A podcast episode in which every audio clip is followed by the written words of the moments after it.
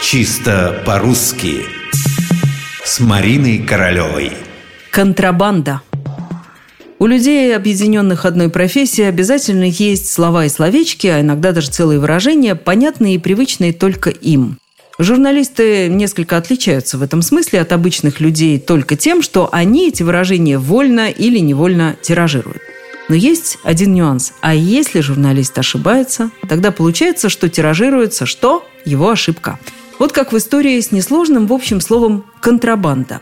Кто говорит «контрабанда наркотиками», кто контрабанда наркотиков, а кто-то просто откровенно путается в этих двух вариантах. Пора разбираться, пока умами окончательно не овладел ошибочный вариант. Контрабанда от итальянского слова «контрабандо».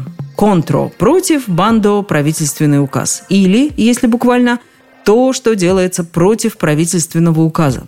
Если заглянуть в словари, выяснится, что контрабанда – это тайный провоз через границу товаров и ценностей, облагаемых пошлиной или запрещенных к вывозу. Ну а теперь попробуем рассудить. Таможенники пресекли тайный провоз или ввоз чего? Оружия. Так ведь? Так. Чем слово «контрабанда» отличается в этом смысле от слова «провоз» или «ввоз»? Да ничем не отличается.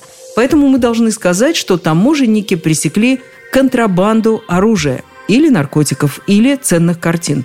Кому что больше нравится.